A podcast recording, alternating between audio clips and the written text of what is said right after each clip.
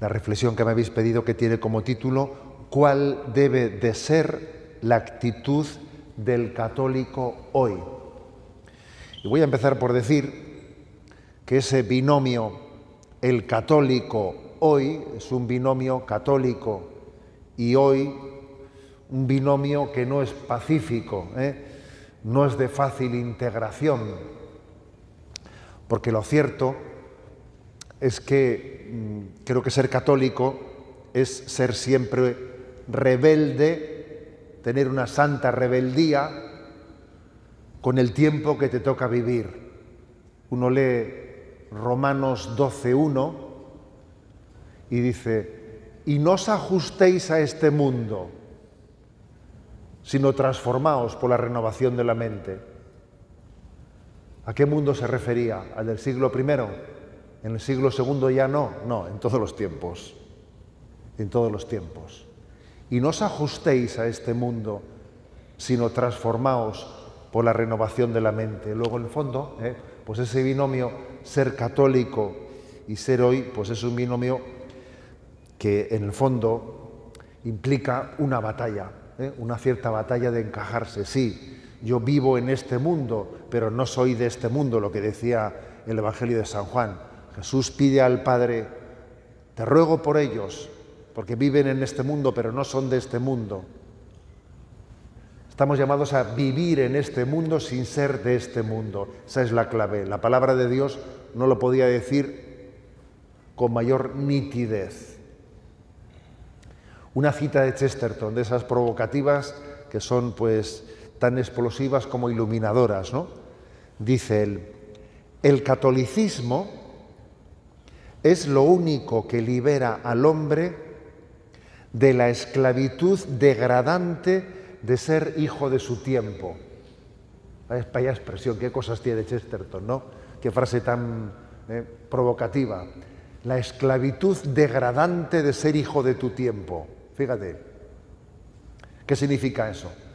Significa que, ¿qué pasa? Que yo voy a estar inevitablemente atrapado por el tiempo que me ha tocado vivir.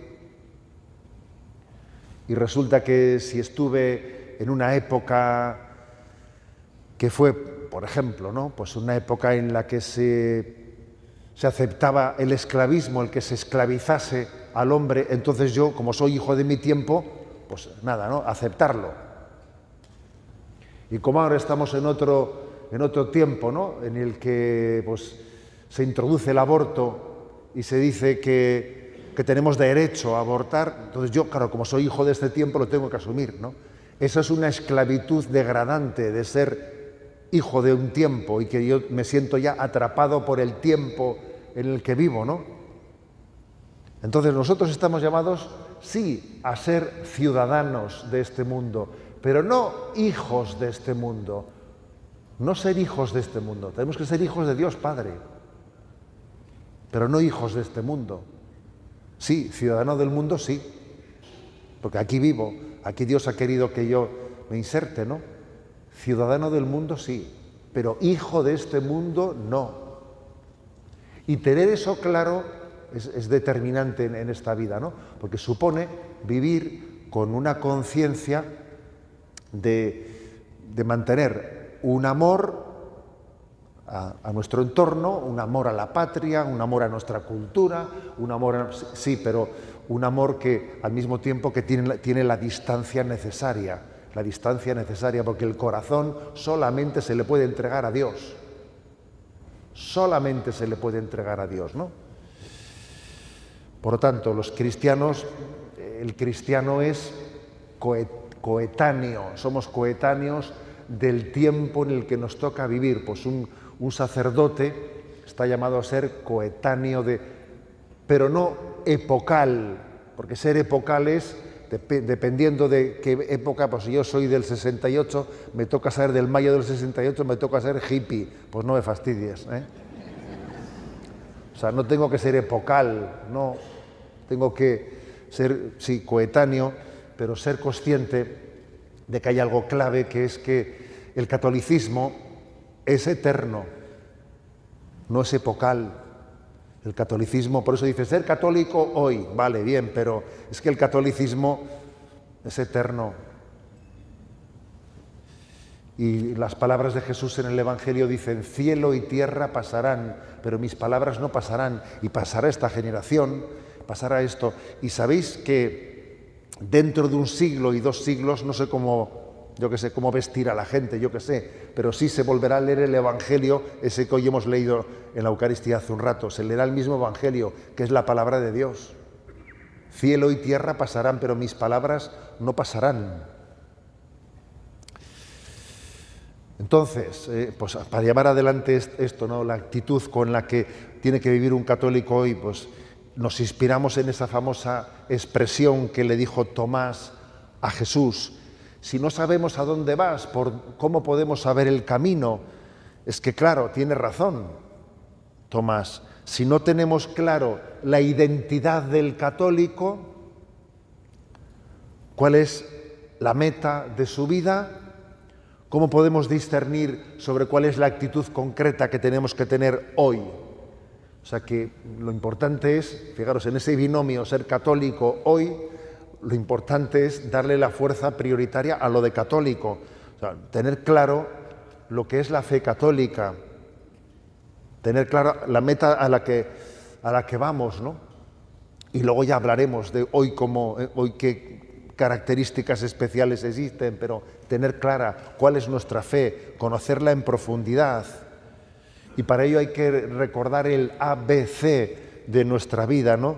No hay que darlo por supuesto. Hoy en día no se puede dar nada por supuesto. Y lo primero que hay que caer en cuenta es que la meta de un católico en el siglo XXI es exactamente la misma meta de un católico en el siglo VII o XII o cinco, o tres, o qué. Nuestra meta es la misma. Nuestra meta es la misma. Hemos sido creados para la gloria de Dios y para la salvación de nuestra alma. Tengámoslo claro. En el siglo XXI, en el siglo XII y en el, siglo XXX. Tener claro cuál es, cuál es nuestra identidad y nuestra meta. El hombre ha sido creado para dar gloria a Dios y mediante esto salvar nuestras almas dices a Ignacio de Loyola. Tengamos esto claro, porque es que a veces hemos perdido la referencia de lo sustancial. Y se dice, es que la religión antes buscaba la salvación del alma. Y ya la religión hoy lo que busca es la dignificación del hombre. A ver, no me gusta esa contraposición. No me gusta. Claro que la salvación del alma, implica la dignificación del hombre, pero ¿por qué contraponemos las dos cosas? La religión antes buscaba la salvación de las almas, pero hoy ya busca la dignificación del hombre. A ver, eso tiene un riesgo, ¿no? El riesgo de que convirtamos la Iglesia en una ONG. En una ONG, como dice muchas veces el Papa, ¿no? Una ONG, pues, para la promoción social de las personas, para intentar rescatarnos de nuestras pobrezas, que está muy bien, obviamente, pero olvidándonos de que la meta última de nuestra vida es buscar a Dios, buscar a Dios. Y de, esa manera, pues, procurar la salvación de nuestra alma. Tener claro el objetivo, el objetivo en esta vida es básico, tener claro cuál es el objetivo de esta vida no solo en teoría, sino en la práctica. O sea, no perder ese, esa, esa conciencia de que mi meta es Dios, mi meta es Dios. Y eso tiene que ser no teórico, sino en la práctica. Escuché una vez, en una ocasión, una expresión que me parece luminosa, ¿no? Que lo que subraya es la, la, necesidad de que en nuestra vida prioricemos el ABC de la vida, ¿no? Y la expresión es, lo más importante en nuestra vida es que lo más importante sea lo más importante. ¿eh?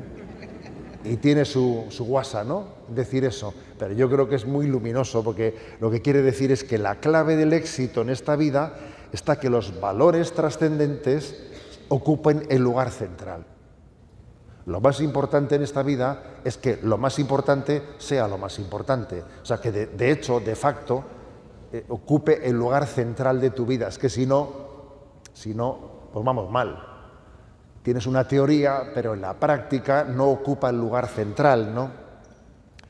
Por eso, cuando hablamos de las actitudes del católico hoy, lo primero es tener clara nuestra identidad y que marque, marque la meta de nuestra vida. Hemos sido creados para buscar la gloria de Dios y de esa manera salvar nuestras almas, ¿no?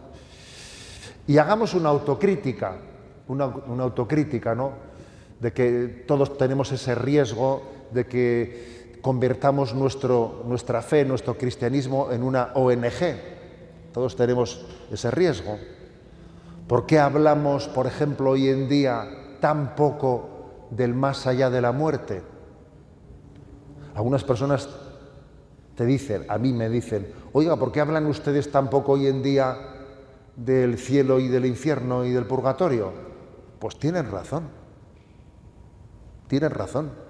Cuando te, preguntan eso, pues tienen razón, porque uno va a los evangelios ah, y hay muchos pasajes evangélicos en los que se nos habla ¿eh?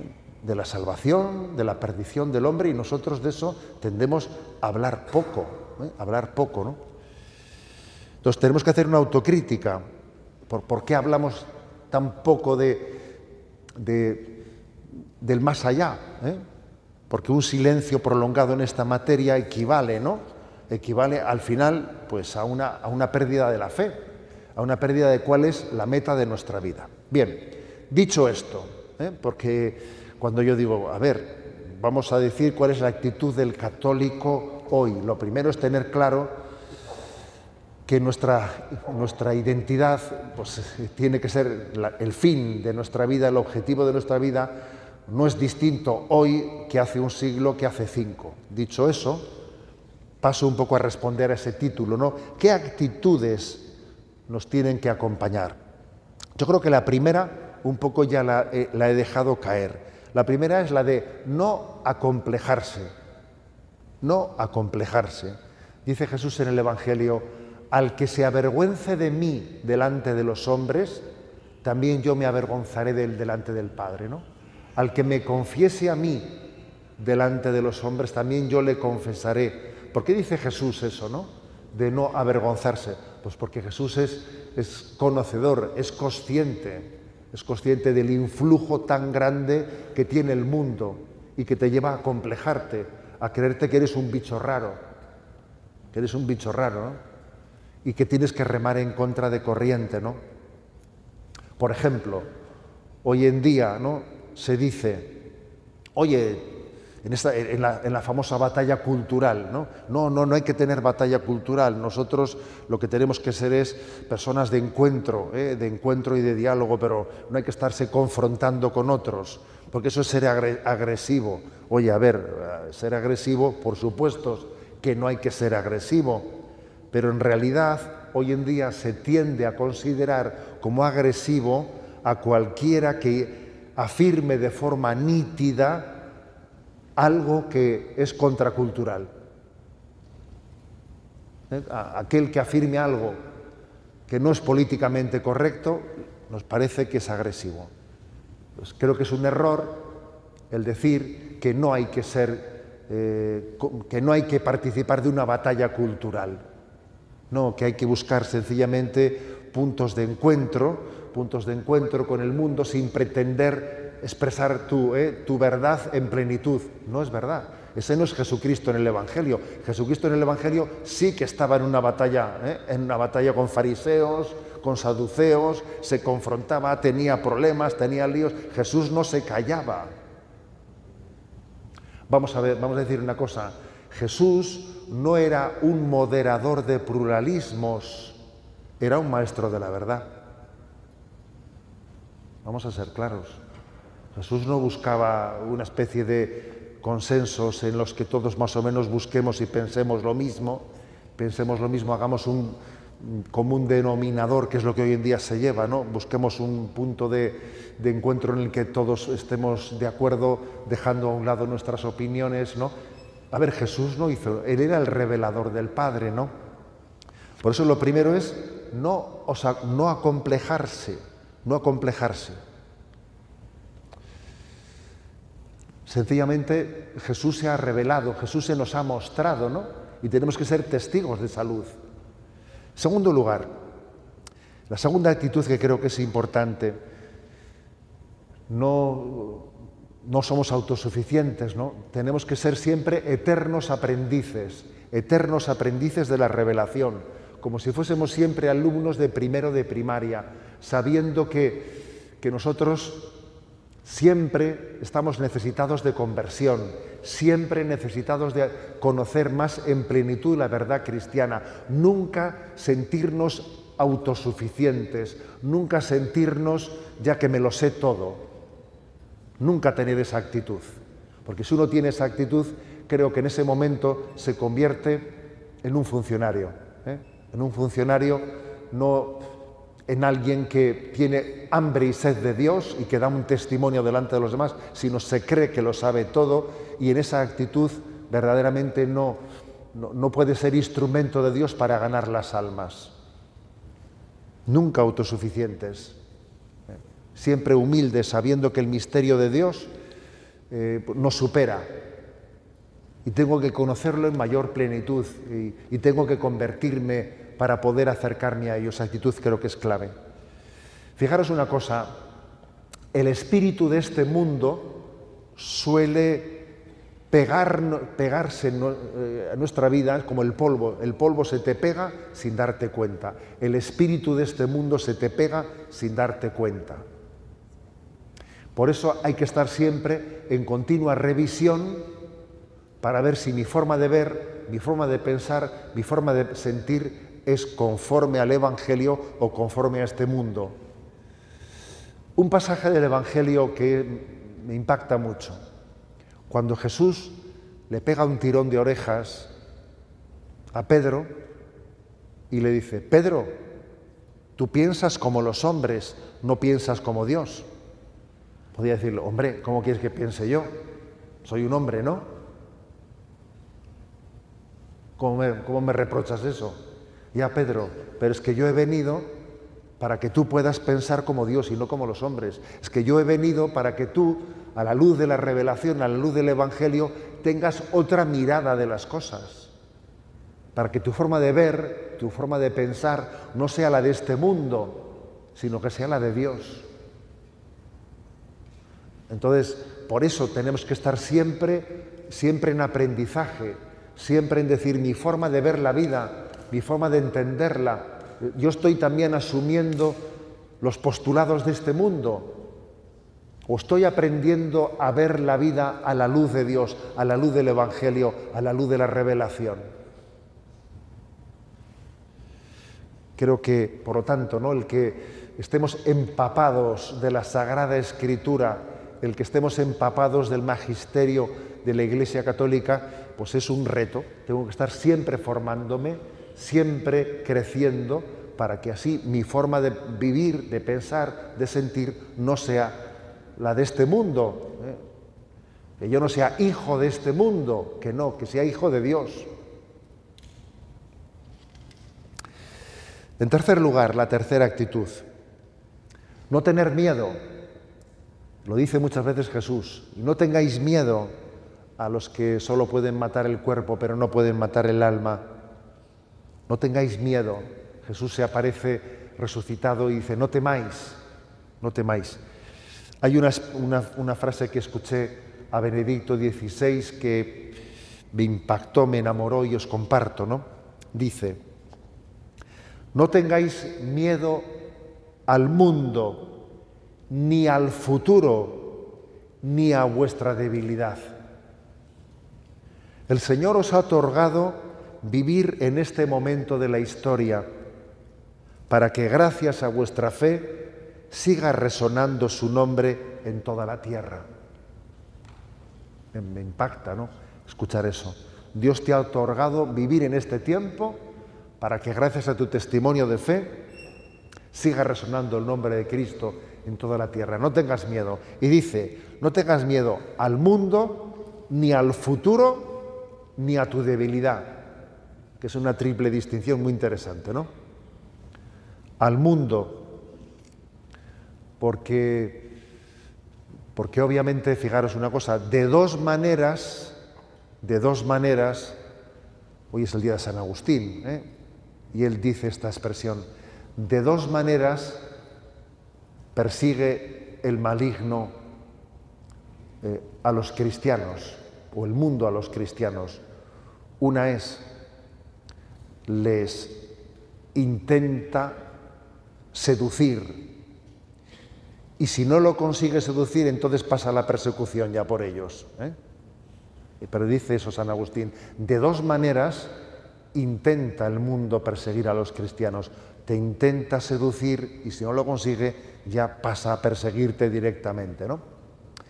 Entonces, yo creo que lo primero todavía tiene un riesgo mayor que lo segundo. la capacidad de seducción del mundo es muy grande, ¿no? Pero sin embargo, dice Jesús, tened valor, yo he vencido al mundo. Jesús se presenta como aquel que ha vencido al mundo. Es una expresión bíblica. Tened valor, yo he vencido al mundo. Luego Jesús nos, nos invita a que mantengamos un combate con el mundo, con la forma de pensar del mundo, con la forma de sentir del mundo, con la mundanidad, con la mundanidad. Sabéis que la tradición se hablaba de que tres son los enemigos del alma, mundo, demonio y carne. El mundo, ¿no? El mundo se refiere a, a, ese mundo que ha dado la espalda a Dios y habiendo dado la espalda a Dios, tiene esa capacidad de arrastrar, ¿no? Arrastrarnos por, por el camino de la perdición. Pero Jesús dice, tener valor, yo he vencido al mundo, no tengas miedo a este mundo. Los santos han sido victoriosos han sido victoriosos al mundo. Tú no estás, no estás solo en esta batalla. Segundo lugar, dice, no tengáis miedo al mundo ni al futuro. Jesús dice, ¿por qué os preocupáis? Mirad los pájaros, mirad los lirios. ¿No veis cómo Dios cuida de ellos? ¿Tú por qué te preocupas del futuro? No toca preocuparse del futuro, toca vivir el presente. Tú vive con Dios. Cuando llegue el futuro, Dios te dará la gracia. Ahora todavía no estás en el momento presente, ¿no? El miedo es una tentación. El miedo al futuro es como olvidarse de que Dios en cada momento da su gracia y no nos deja solos nunca, ¿no? Y en tercer lugar dice, miedo a tu debilidad. No tengáis miedo al mundo, ni al futuro, ni a vuestra debilidad porque es verdad que somos débiles, pero todo está pesado en el amor de Dios. Llevamos un tesoro en vasijas de barro y Dios sabe que somos, que llevamos mm, ese tesoro en vasijas de barro y sabe, conoce nuestra debilidad, ¿no? Pero cuenta, contando con ella, Dios es capaz de hacer una historia de salvación desde nuestra fragilidad. Si uno piensa que yo necesito ser fuerte, no tener ningún tipo de fragilidad, de debilidad para poder llevar a la santidad, se equivoca. Dios quiere llevar la historia de salvación desde nuestra debilidad. Se ha desposado con nosotros en nuestra debilidad. Cuarta actitud. Cuarta actitud. Primero he dicho, no acomplejarse. Segundo, tener la conciencia de estar siempre aprendiendo de la revelación para no pensar como este mundo. Tercero, no tener miedo. La cuarta, en estos tiempos difíciles y hostiles, sin embargo, vivir en inocencia y humildad, de la que se deriva ser afables y alegres. Porque fíjate que viviendo en un mundo que es muy hostil al cristianismo, quizás lo que se podría generar en nosotros es pues, una actitud a la defensiva, ¿no?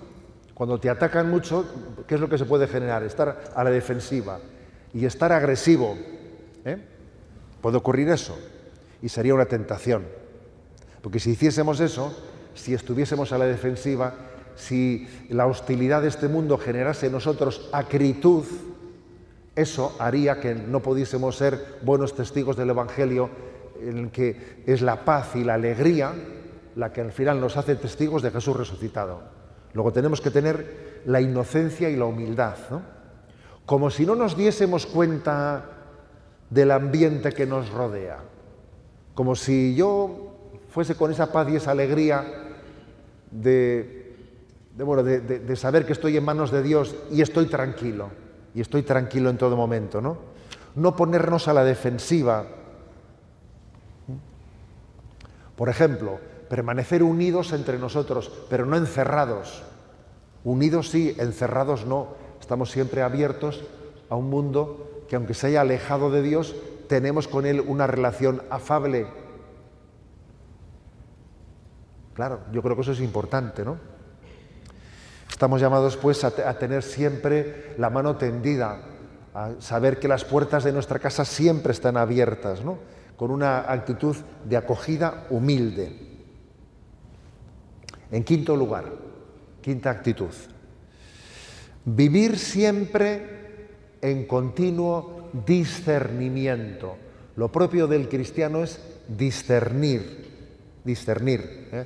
Decía Kiko Argüello, el fundador del movimiento neocatecumenal, decía él, ¿qué es ser cristiano? Y responde, tener discernimiento. Es curioso eso, se refiere a tener capacidad de discernir cuál es la voluntad de Dios en nuestra vida. ¿Por dónde te, por dónde te quiere Dios? ¿Qué espera de ti?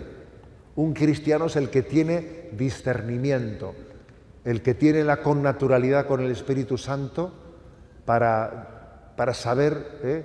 cuál es el querer de Dios. El discernimiento es, de alguna manera, es la intuición de un corazón convertido. Cuando tu corazón se convierte, tienes intuición. Y uno dice, por aquí vamos bien, por aquí vamos mal, esto es de Dios, esto no es de Dios. Y uno tiene un olfato cristiano, tiene un olfato cristiano que, que le permite conocer con facilidad cuáles son los caminos de Dios y cuáles no son los caminos de Dios. El discernimiento consiste, esta es una frase del Papa, el discernimiento consiste en desvelar el origen y la dirección de los pensamientos saber que estos pensamientos que tengo vienen de Dios o no vienen de Dios. No, esto no viene de Dios porque, porque a mí me está generando, eh, pues, pues, pues me quita la paz, esto no viene de Dios. El discernimiento consiste en desvelar el origen y la dirección de nuestros pensamientos. Requiere también ¿no?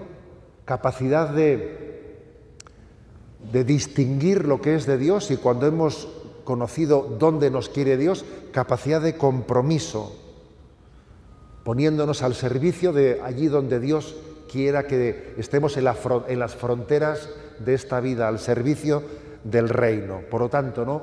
una actitud clave es estar siempre en discernimiento. En sexto lugar, la sexta, la sexta actitud es cuidar siempre nuestro corazón enamorado de Dios. Acordaros de aquel pasaje del libro del Apocalipsis, ¿no? Tengo contra ti ¿eh? que has perdido el amor primero. ¿Os acordáis? Conozco tu conducta, tu constante esfuerzo. Has sufrido por mi causa si sucumbir al cansancio pero tengo contra ti que has dejado pasar el primer amor. Madre mía, pues fíjate, después de haber dicho todos los piropos esos, ¿eh? muchos sí, pero fíjate, no basta con que hagas muchas cosas por Dios. Lo importante es que mantengas tu corazón enamorado de Dios. Entonces, el, enamoramiento de Dios hay que cuidarlo. Porque si uno es un servidor de Dios y no está enamorado de Él, eso mm, va a tener poco recorrido. va a tener poco recorrido, es un voluntarismo, va a tener poco recorrido. Al final, eh, solamente los enamorados perseveran. Ahora bien, fijaros una cosa, es muy importante ver cómo se cuida ese enamoramiento. Hoy en día, creo que en la Iglesia Católica eh, han surgido muchos, mm, pues muchos, iba a decir yo, movimientos, eh, muchos retiros de primer encuentro con Jesucristo en los que se provoca un enamoramiento, un chispazo de amor. Y creo que tenemos muchos retiros y recursos de ese estilo que hacen mucho bien en el seno de la Iglesia. Pero es cierto que existe un problema, que se produce ese chispazo, ese enamoramiento, y luego nos, eh, al cabo de un tiempo nos enfriamos y, a ver, entonces, ¿qué ocurre? No? Es como si esos retiros de primer encuentro con Cristo necesitasen ver cómo yo después mantengo encendida la llama de ese primer amor. Y, creo que en el seno de la Iglesia nos tenemos que hacer esta pregunta. ¿Cómo, ¿Cómo hacemos para que ese chispazo del primer amor se mantenga? Yo tuve la oportunidad de escribir una carta pastoral con motivo del, del 500, eh, del 500 aniversario de San Ignacio de Loyola, el cual él fue quien dio a luz los ejercicios espirituales en la Iglesia Católica. Y una cosa que insistí es que deberíamos, deberíamos todos de, de incluir ¿no? como parte de, de, las apoyaturas, de los recursos para mantener ese amor encendido, los ejercicios espirituales. Más allá de un retiro de primer encuentro con Cristo, los ejercicios espirituales como un lugar de cultivar esa relación personal con Jesucristo, sabiendo que también tenemos que educarnos en vivir noches oscuras del alma, porque también ese enamoramiento con Jesucristo a lo largo de una vida pasa fases, hay fases en la vida, en los que Jesús se hace como muy presente, pero otras en las que parece que está ausente. Y sin embargo mi relación con Él tiene que ser permanente, ¿no? Para alcanzar la madurez afectiva es necesario aprender a vivir la presencia, pero también la ausencia, la aparente ausencia de Dios. Hasta el punto que eh, ambas cosas, los momentos en los que se hace muy presente Dios y los momentos en los que me parece como que se ha marchado, sin embargo yo sé por la fe de que está siempre conmigo. Y, es, obvio ¿no? que en la vida espiritual hay momentos en los que uno es como si Jesús te pusiese un caramelo para seguirle, ¿no? En una fase de tu vida espiritual. Y entonces uno en la oración siente pues, unos afectos muy grandes y una, y una emoción impresionante por la presencia de Cristo. Pero luego te quita el caramelo y tu oración pasa a ser seca, de sequedad y dura y es como un momento de noche oscura en el que uno no siente nada, ¿no? Pero sin embargo, nosotros vivimos de la fe, no de los sentimientos y de las emociones que la fe a veces genera. Mi vida espiritual no puede estar sustentada en mis emociones, sino en que sé por la fe que Cristo está presente. Sienta consolaciones sienta desolaciones, me sienta eh, animado o me sienta aburrido. Eh. Eso es importante. Yo tuvimos un director espiritual en el seminario que nos dijo, mirad, el que no esté dispuesto a aburrirse mucho tiempo haciendo oración, no va a aprender nunca a hacer oración. Eso nos dijo. Así nos lo dijo. Cuando te crees tú que vas a que todos los ratos de tu vida van a ser momentos de que, te parece que estás tocando, no, vas a tener muchos momentos en los que te aburras, en los que mires el reloj, en los que digas, esos momentos van a llegar, porque forman parte de la vida, pero tú tienes que aprender a vivir de la fe y no del sentimiento. El sentimiento Dios lo regala cuando lo regale, y cuando lo regala es maravilloso. Ya, pero tú, yo no lo puedo artificialmente procurar, ni pretender apegarme a él, no. ¿Eh? Dice San Juan de la Cruz en el cántico espiritual, dice, ni cogeré las flores ni temeré las fieras. Yo no voy a ir cogiendo flores, no como pretendiendo los gustos espirituales quedarme con ellos. Ni cogeré las flores ni temeré las fieras.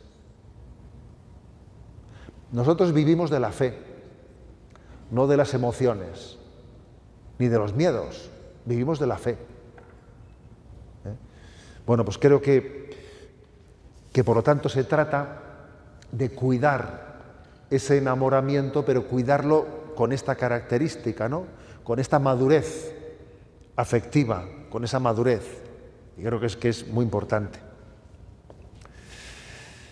Y por último, ¿no? He hecho un repaso, ¿eh? que lo voy a recordar. No acomplejarse. Segundo, estar con una actitud de eternamente aprendices delante de Dios, ¿no?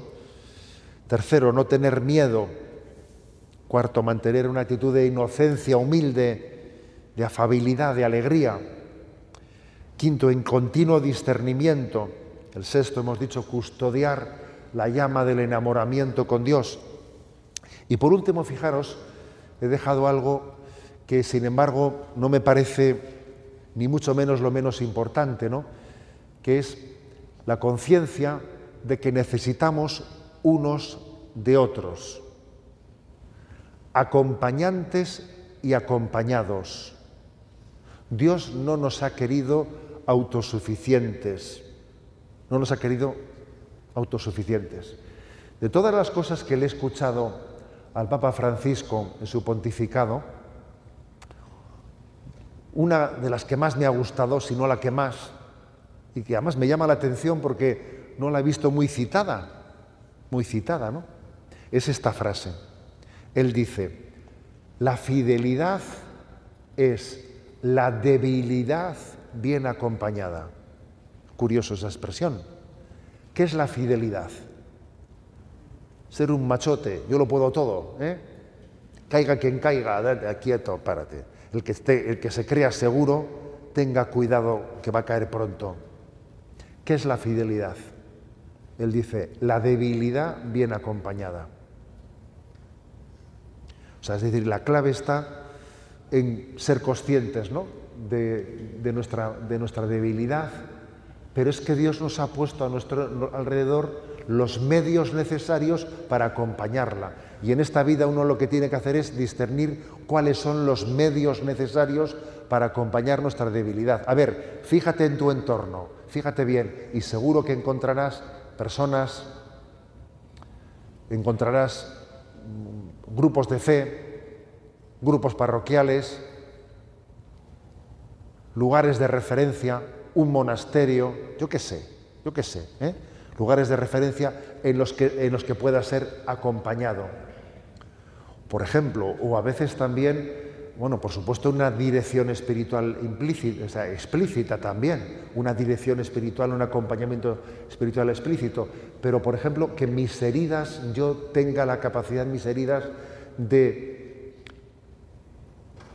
compartirlas con alguien, verbalizarlas, mis heridas, y compartirlas con alguien, tener un tipo de amistades en las que se pueda hablar de cómo estamos un tipo de amistades en las que cuando yo hablo de cómo estamos, alguien tira de mí para arriba, ¿no? Porque a veces tenemos unas amistades, a veces cuando buscamos amigos, buscamos cómplices. No, mira, eso no son amigos. Ojo esto, ¿eh? A veces cuando uno busca amigos está buscando cómplices. Alguien que le pase la mano por la espalda y diga, pobrecito, a ver, a ver, mira, ese, tipo de complacencia, alguien que, que llore contigo, que te dé la razón en todo, que te diga pobrecito de ti, que poco que, ¿eh? no, pues mira, eso, eso no me ayuda, eso no es una verdadera amistad. ¿eh? La verdadera amistad es la que me ayuda a crecer, la de que tira de mí para arriba, la que es exigente, tener paciencia con los defectos del prójimo, pero corregir al que yerra, dar buen consejo al que lo necesita, que es lo que dicen las obras de misericordia, ¿no? Entonces, creo que estamos llamados a, tener la conciencia de que necesitamos ser, acompañante, ser acompañados y acompañar a los demás. O sea, que en este camino no vamos solos. Una homilía inolvidable de Benedicto XVI fue la que pronunció, ¿no? Cuando comenzaba su pontificado, en la homilía de inauguración de su pontificado, en la cual él habló de cómo el buen pastor se hizo cordero, pero también nos pidió a las ovejas que fuésemos pastores. Y yo dije, vaya, vaya reflexión. ¿eh? Él dijo eso, ¿no? O sea, el buen pastor se hizo cordero, pero nos pide a las ovejas ser pastores, participar de su pastoreo. Y tenemos también que tener esa paternidad espiritual hacia otras almas. Necesito ser acompañado, pero también necesito ser acompañante de otras personas. De manera que en mi forma de hablar con los demás puedan abrir su conciencia, puedan abrir. ¿eh? Hoy en día muchas veces la gente no sabe dónde abrir, abrir su conciencia.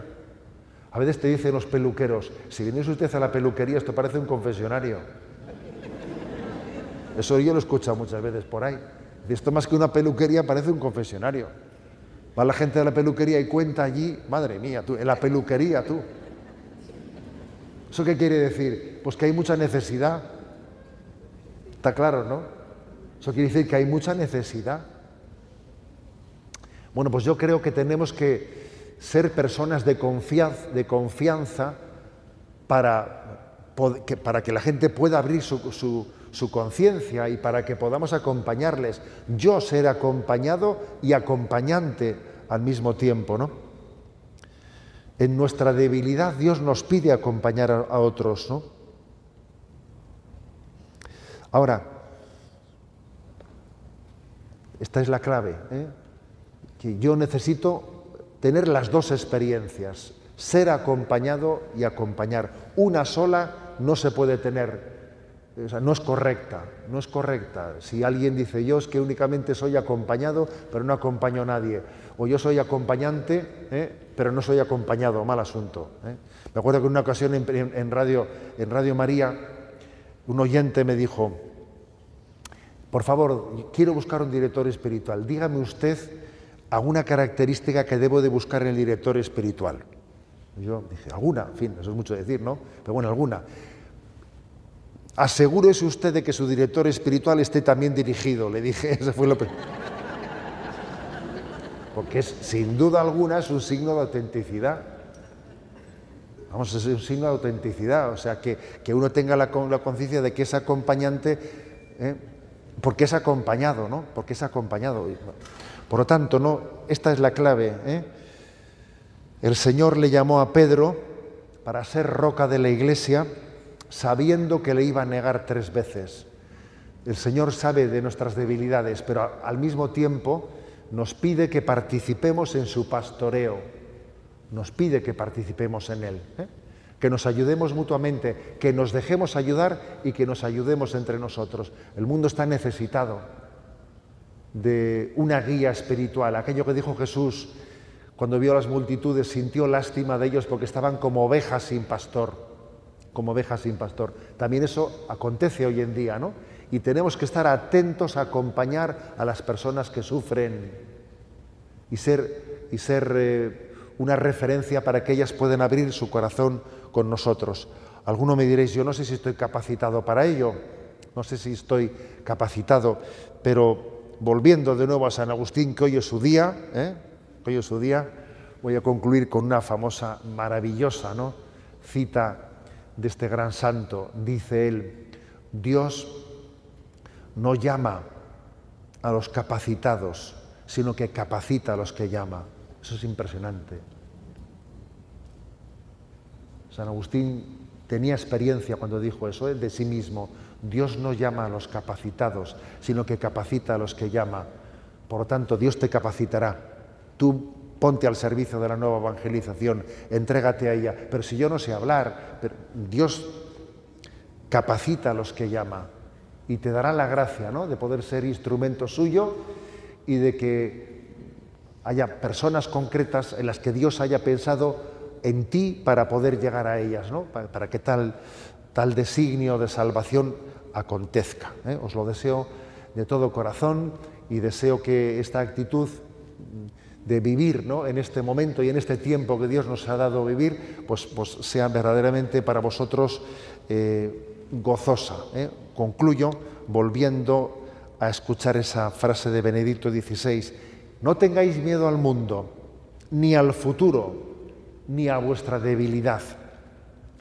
El Señor os ha otorgado vivir en este momento de la historia, para que gracias a vuestra fe siga resonando su nombre en toda la tierra.